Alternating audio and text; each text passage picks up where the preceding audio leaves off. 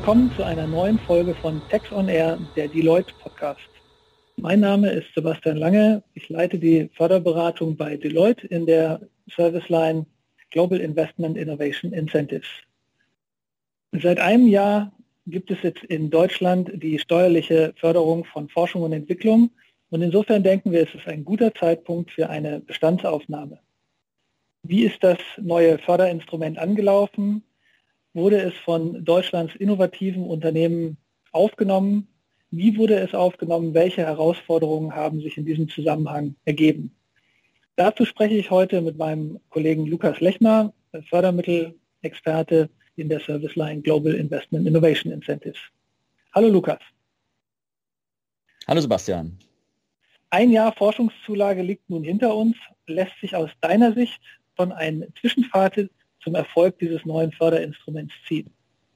Also ich glaube, für ein wirkliches Fazit ist es noch zu früh. Ähm, diese Bescheinigungsstelle, bei der man den ersten Antragsschritt machen kann, also den Antrag auf die Einstufung eines Projektes als F&E, hat die Arbeit ja im September 2020 erst aufgenommen und erst seitdem können Unternehmen den ersten Schritt, der zum Erhalt der Forschungszulage erforderlich ist, gehen. Aber wir haben sicherlich in den letzten Monaten schon viele wertvolle Erfahrungen sammeln können, natürlich in der täglichen Arbeit mit unseren Mandanten. Und was war bei der täglichen Arbeit mit den Mandanten dann die wichtigste Erkenntnis, die du mitgenommen hast? Also, dass es in Deutschland viele innovative Unternehmen gibt, das war mir vorher natürlich schon klar. Aber was mich dann doch überrascht hat, war diese Vielfalt der Themen, mit denen sich unsere Mandanten beschäftigen. Also von äh, Agrartechnologie bis hin zur Softwareentwicklung. Und das macht furchtbar viel Spaß, sich jeden Tag in diese Themen einzudenken, sich mit verschiedensten Trends auseinanderzusetzen und dann auch sich in die Problemstellung und Lösungsansätze hineinzudenken. Was wir definitiv gelernt haben, ist, dass es überhaupt gar nicht trivial ist, ein komplexes wissenschaftlich-technisches Projekt in diesem sehr begrenzten Raum von 5 mal 800 Zeichen, das ist ja der Raum, den man hat für eine Projektbeschreibung im ersten Antragsschritt, aussagekräftig darzustellen. Aber nicht zuletzt durch die bisherigen Rückmeldungen, die wir von der Bescheinigungsstelle bekommen haben, auf die Anträge, die wir bisher gestellt haben, denke ich, dass wir so falsch gar nicht liegen und wir mittlerweile noch besser wissen, worauf es bei einer erfolgreichen Projektbeschreibung ankommt. Das heißt, du sagst ja, es ist äh, sehr wichtig, eben genau zu wissen, was wir dort an der Stelle oder was die Mandanten, Unternehmen dort in dem Antrag auch wirklich schreiben müssen. Ähm, was gehört in deiner Meinung nach zu einem erfolgreichen Projektantrag bzw. einer erfolgreichen Projektbeschreibung dazu? Also bevor man sich Gedanken macht über die Projektbeschreibung, muss man natürlich erstmal ein passendes Projekt ausgesucht haben. Es gibt ja verschiedene Anforderungen, beispielsweise die Anforderung, dass ein Projekt erst nach dem 01.01.2020 gestartet sein darf. Aber es gibt natürlich darüber hinaus auch inhaltliche Anforderungen. Es muss sich bei dem Ergebnis des Projekts wirklich um eine signifikante Verbesserung im Vergleich zu bestehenden Produkten, Dienstleistungen oder Verfahren handeln. Projekte im Kundenauftrag, reine Weiterentwicklung bestehender Produkte oder auch Entwicklungstätigkeiten zur Aufnahme eines auf dem Markt bereits existierenden Produktes ins eigene Portfolio sind nicht förderfähig. Und da sind wir an der Stelle auch ganz ehrlich zu unseren Mandanten und geben eine realistische Einschätzung zu den Erfolgswahrscheinlichkeiten ab. Und wenn wir dann nach eingehender Prüfung tatsächlich der Meinung sind, dass die Erfolgschancen eher gering sind, raten wir von einer Antragstellung ab, weil so eine Antragstellung verursacht ja nicht nur Aufwände in der F&E-Abteilung des Mandanten, sondern auch in beteiligten Bereichen wie Controlling oder Finance. Wenn wir aber mal ein, gemeinsam mit dem Mandanten ein passendes Projekt identifiziert haben, dann ist es ganz wichtig, dass die Kriterien für Forschung und Entwicklung nach dem sogenannten Frascati-Handbuch der OECD herausgearbeitet werden. Das ist der Neuheitsgrad, das schöpferisch-kreative Vorgehen, die Unsicherheit, das strukturierte Vorgehen und die Übertragbarkeit der Projektergebnisse. Wenn man das Projekt beschreibt, muss es für den Gutachter bei der Bescheinigungsstelle gleich klar werden, dass es sich im Projekt um etwas Neues handelt dass dort etwas Neues für die Branche entsteht und dass es sich bei den Projektaktivitäten nicht um reine Routinetätigkeiten oder Weiterentwicklung bestehender Produkte handelt. Und ganz wichtig ist darzustellen, dass auch eine technische Ungewissheit darüber herrscht, ob die angestrebte Lösung in der erwarteten Form erreicht werden kann.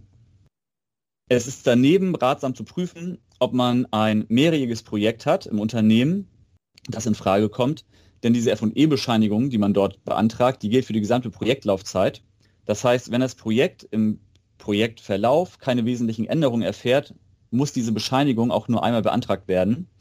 Und dann verringert das natürlich in den Folgejahren den Arbeitsaufwand, der mit der Forschungszulage verbunden ist, enorm. Denn dann muss nur noch für jedes Wirtschaftsjahr, jeweils nach Ende des Wirtschaftsjahres, der Antrag auf Forschungszulage beim Finanzamt gestellt werden. Lukas, das hört sich jetzt ja schon nach einem ziemlich eingespielten und gut funktionierenden Prozess an. Und wir hatten ja auch gelernt, ne, als das Gesetz eingeführt wurde, dass der Gesetzgeber gesagt hat, ähm, äh, er möchte ein möglichst einfaches und unbürokratisches Antragsverfahren hier etablieren, weil gerade mittelständische Unternehmen ja eben möglichst unkomplizierte und einfache Unterstützung an der Stelle brauchen, um nachher auch wirklich ihre äh, Innovationstätigkeit auch erhöhen zu können und auch wirklich in eben Forschung und Entwicklung investieren zu können.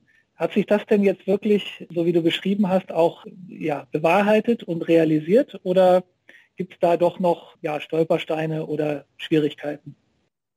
Also aus meiner Sicht lässt sich nur der erste Antragsschritt bisher richtig ähm, bewerten. Also dieses, der zweite Antragsschritt, dafür ist das Formular erst Anfang April vor ein paar Wochen veröffentlicht worden. Aber wenn man das Ganze mal vergleicht mit Projektanträgen für Zuschussförderung, ist das Verfahren deutlich schlanker und was ich auch sehr positiv empfinde, ist, dass die Beantragung komplett elektronisch abläuft. Also man muss keine Papiere, äh, Unterlagen, Dokumente mehr einreichen. Aber es gibt schon einzelne Punkte, die dann doch erheblichen Aufwand verursachen. Beispielsweise müssen bei der Beantragung für diese F&E-Bescheinigung wirklich alle verbundenen Unternehmen des Antragstellers angegeben werden. Auch wenn die im Ausland sind und vielleicht gar, keine, gar keinen Anspruch erheben können auf Forschungszulage oder auch gar keinen Anspruch auf Forschungszulage erheben wollen, selbst wenn sie in Deutschland sitzen. Wir hoffen aber, dass das BMF, das Finanzministerium, diese Punkte auch erkennt in der, in der Verwaltungspraxis und dann entsprechend angeht. Wo ich tatsächlich erstaunt bin, positiv überrascht, ist, dass äh, die Bescheinigungsstelle tatsächlich im Schnitt drei Monate braucht, um einen Antrag auf F&E-Bescheinigung zu bearbeiten. Da hätte ich gedacht, dass sie gerade in, den, in, den, in der Anlaufphase des Förderinstruments doch mehr Zeit brauchen als diese drei Monate, die sie sich selbst gesetzt haben. Also wenn wir das Ganze mal auch im Vergleich dann zu anderen Industrieländern mit ähnlichen Förderinstrumenten betrachten, sieht man, dass gerade die Projektbeschreibungen einen deutlich schlankeren Umfang haben. Wenn ich etwa zu unseren Kollegen nach Frankreich oder auch ins Vereinigte Königreich schaue, da müssen wirklich seitenlange Beschreibungen der F&E-Tätigkeiten abgegeben werden. Das ist bei uns zum Glück nicht so. Das ist ja schon mal ziemlich ermutigend, äh, auch für die Unternehmen und in äh, der Hinsicht dann ja auch ähm, wirklich sollte ein Ansporn oder Anreiz sein, dass sich äh, möglichst viele Unternehmen jetzt auch darum bewer bewerben. Auch nur da der Hinweis äh, habe ich aus der Community gehört, dass durchaus noch mehr Anträge ja auch eingereicht werden könnten. Jetzt schauen wir aber mal auf den zweiten Schritt der Antragstellung, also wenn es um die F&E-Beschreibung, Bescheinigung bezüglich der, äh, der Höhe der Forschungsaufwendungen geht im zweiten Antragsschritt beim Finanzamt. Ähm, wissen wir denn schon, wie dieser Prozess ablaufen wird? Also wesentlich ist, dass der Prozess unabhängig von der Steuererklärung abläuft. Es gibt, das hatte ich erwähnt, auf Elster, auf dem Portal ein eigenes Formular für die Forschungszulage, das ähm, am 1. April veröffentlicht wurde. Und wenn man sich gut vorbereitet hat, wenn man im Vorfeld bereits die äh, erforderlichen Informationen gesammelt hat, dann ist der Antrag relativ schnell ausgefüllt. Auch die Vorlage von Belegen erfolgt wie bei der Steuererklärung, wie wir sie kennen, im privaten Bereich, nur auf Nachfrage. Eine Besonderheit besteht äh, insofern, dass für das Kalenderjahr 2020 die Bemessungsgrundlage nach Halbjahren getrennt ist. Das heißt, weil im ersten Halbjahr 2020 noch eine niedrigere Bemessungsgrundlage galt, als im zweiten Halbjahr 2020 müssen die Angaben über die förderfähigen Aufwendungen getrennt gemacht werden für die beiden Halbjahre. Es bleibt trotzdem spannend, weil einige Punkte noch unklar sind. Also eine Frage ist etwa, wie wird in Konzerngruppen die Forschungszulage gehandhabt, weil es ja nicht immer die forschungsbetreibende Rechtseinheit jene ist, die dann auch steuerlich aktiv ist. Und wie wird dann die Forschungszulage entsprechend verrechnet? Aber wir glauben, dass es da zum einen bald eine Kommunikation, ein BMF-Schreiben geben wird, beziehungsweise das wird auch bald erwartet. Und das andere ist, ähm, dass wir ja unsere Steuerberatungskollegen bei die Leute haben. Also haben wir auch dadurch auf jede spezifische Frage eines Mandanten auch eine passende Antwort. Okay, Lukas, das ist ja super, dass wir da auch dann äh, jederzeit ähm, das nötige steuerrechtliche äh, Know-how und die Expertise eben einbringen können. In dem Zusammenhang erinnere ich mich, dass wir auch vor einem Jahr ja schon zu der Frage äh, sprachen, wie es sich mit Forschungsaktivitäten von Unternehmen in Deutschland verhält, die eben im Kontext einer multinationalen Unternehmensgruppe ja aufgehängt sind, beziehungsweise eben ihre F&E-Tätigkeiten durchführen. Hier ist ja dann insbesondere das äh, Verständnis, was als Auftragsforschung gewertet äh, wird und äh, wie das quasi verbucht wird am Ende des Tages wichtig. Gibt es denn hier schon irgendwelche weitergehenden Klärungen in diesem Sachverhalt?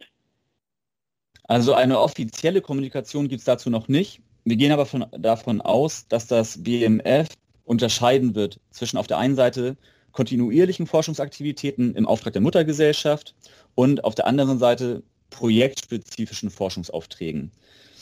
Wenn die FE-Aktivitäten der deutschen Gesellschaft nicht auf Grundlage spezifischer Anfragen erfolgt, wenn das deutsche Unternehmen, die deutsche Entity, unabhängig ist bei der Bestimmung der FE-Methoden und der Ziele, äh, ist, wenn kein äh, dediziertes Budget für die Aktivitäten vereinbart wird oder wenn das Unternehmen auch das Recht hat, eigenständig Unterauftragnehmer in das Projekt einzubinden, ohne sich vorher die Zustimmung der Muttergesellschaft einzuholen, dann gehen wir davon aus, dass die F&E-Aktivitäten als eigenbetriebliche Forschung betrachtet werden, sodass dann die deutsche Rechtseinheit ihre Personalaufwendungen für ihre F&E-Aktivitäten im Kontext der Forschungszulage geltend machen kann dieses Vorgehen, diese Unterscheidung, die ich jetzt gerade geschildert habe, das eröffnet natürlich vielen deutschen Tochtergesellschaften von Inbound Companies die Möglichkeit, von der Forschungszulage zu profitieren und die Innovationsaktivitäten zu intensivieren. Das hat für den Standort Deutschland den Vorteil, dass er weiterhin attraktiv für internationale Unternehmen bleibt und dass für diese ein Anreiz gesetzt wird, in hochqualifizierte Mitarbeiter an den deutschen Standorten zu investieren. Also insofern ähm, finden wir auch, dass diese sich abzeichnende Regelung den Interessen des Gesetzgebers entspricht. Das ist ja insgesamt schon mal ziemlich ermutigend, Lukas, dass wir hier doch so eine positive Ausgestaltung auch hinsichtlich der internationalen Unternehmen und eben auch für den Innovationsstandort Deutschland, dass wir das sehen können und erkennen können haben aber auch ja gesehen, dass äh, es insbesondere in der Presse, beispielsweise in der FAZ, entsprechende Darstellungen und Artikel gab, äh, in denen äh, unter anderem der Rechnungshof eben Kritik an der aktuellen Ausprägung der Forschungszulage übt. Was genau bemängelt denn der äh, Bundesrechnungshof äh, hier an dieser Stelle? Und ist das äh, deiner Meinung nach berechtigt, diese Kritik? Also ich finde, dass die Kritik des Rechnungshofes, dass die steuerliche Forschungszulage gar nicht unmittelbar bei den Unternehmen ankommt, ziemlich theoretisch ist. Denn zum Zeitpunkt der Veröffentlichung dieses Berichts und auch des Artikels der FAZ bestand ja noch gar nicht die Möglichkeit, die Forschungszulage zu beantragen. Das Formular war damals noch gar nicht veröffentlicht. Und die Gefahr, dass finanzpolitische Instrumente nicht den gewünschten Effekt entfalten, sondern in Gewinnausschüttungen an Gesellschafter landen oder dann in den Privatkonsum von Einzelunternehmer gesteckt werden, das besteht ja immer. Natürlich ist die Forschungszulage dazu da, dass die Innovationstätigkeiten des Unternehmens oder der Unternehmen ausgeweitet werden. Und ganz wichtig ist ja auch, dass dann für FE-Projektleiter der Anreiz da ist, ihre Arbeitszeit in die Identifikation und Beantragung förderfähiger Projekte zu investieren. Und daher ist das auch ein ganz wichtiger Punkt, den wir unseren, mit unseren Mandanten diskutieren, wie der Vorteil, der monetäre Vorteil durch die Forschungszulage der FE-Abteilung budgetär zugutekommen kann, dass das Geld wirklich dort landet, wo es landen soll. Ich glaube in der Tat, das ist ein ganz wichtiger Punkt, äh, weil ja inhaltlich äh, in der Tat auch die Forschungsabteilungen dafür die Rechnung tragen, dass äh, dieser Antrag dann nachher auch erfolgreich gestellt werden kann. Und insofern muss natürlich im Sinne einer Incentivierung auch dann der Effekt, das Ergebnis den entsprechenden Forschungsabteilungen wieder zugute kommen. Und hier tut jedes Unternehmen gut daran, äh, einen vernünftigen Mechanismus hier zu, zu etablieren. Das haben wir ja aus vielen Gesprächen auch mitgenommen. Jetzt haben wir ja im vergangenen Jahr das erste Mal zum Thema Forschungszulage hier in diesem Format gesprochen und wussten damals natürlich noch nicht, äh, was für ein besonderes Jahr das Jahr 2020 und jetzt auch 2021 werden wird. Ähm, Gab es denn irgendwelche Auswirkungen von Covid-19 auf die Programmeinführung zu sehen? Gab es da negative wie positive Auswirkungen? Also eine sehr sichtbare Auswirkung hatte Corona insofern, dass die maximale jährliche Zulage im Rahmen des Konjunkturpakets Mitte des vergangenen Jahres auf eine Million Euro erhöht wurde. Diese Verdoppelung, die gilt jetzt noch bis zunächst Mitte 2026 und macht das Instrument natürlich auch nochmal deutlich attraktiver für die Unternehmen. Sicher gab es im Jahr 2020 viele Unternehmen, für die andere Dinge wichtiger und dringlicher waren als die Entwicklung neuer Produkte, Verfahren oder Dienstleistungen. Aber ich glaube, dass der größte Teil, der allergrößte Teil der Unternehmen sich klar darüber ist, dass Innovation der Schlüssel ist, um auch in Zukunft wettbewerbsfähig zu sein. Innovation kann ja auch dazu beitragen, sich ändernden Rahmenbedingungen auch als Folge etwa einer Pandemie entgegentreten zu können. Die Forschungszulage ist ja themenoffen und deswegen kann jedem Unternehmen nur empfohlen werden, sich mit diesem Förderprogramm auseinanderzusetzen.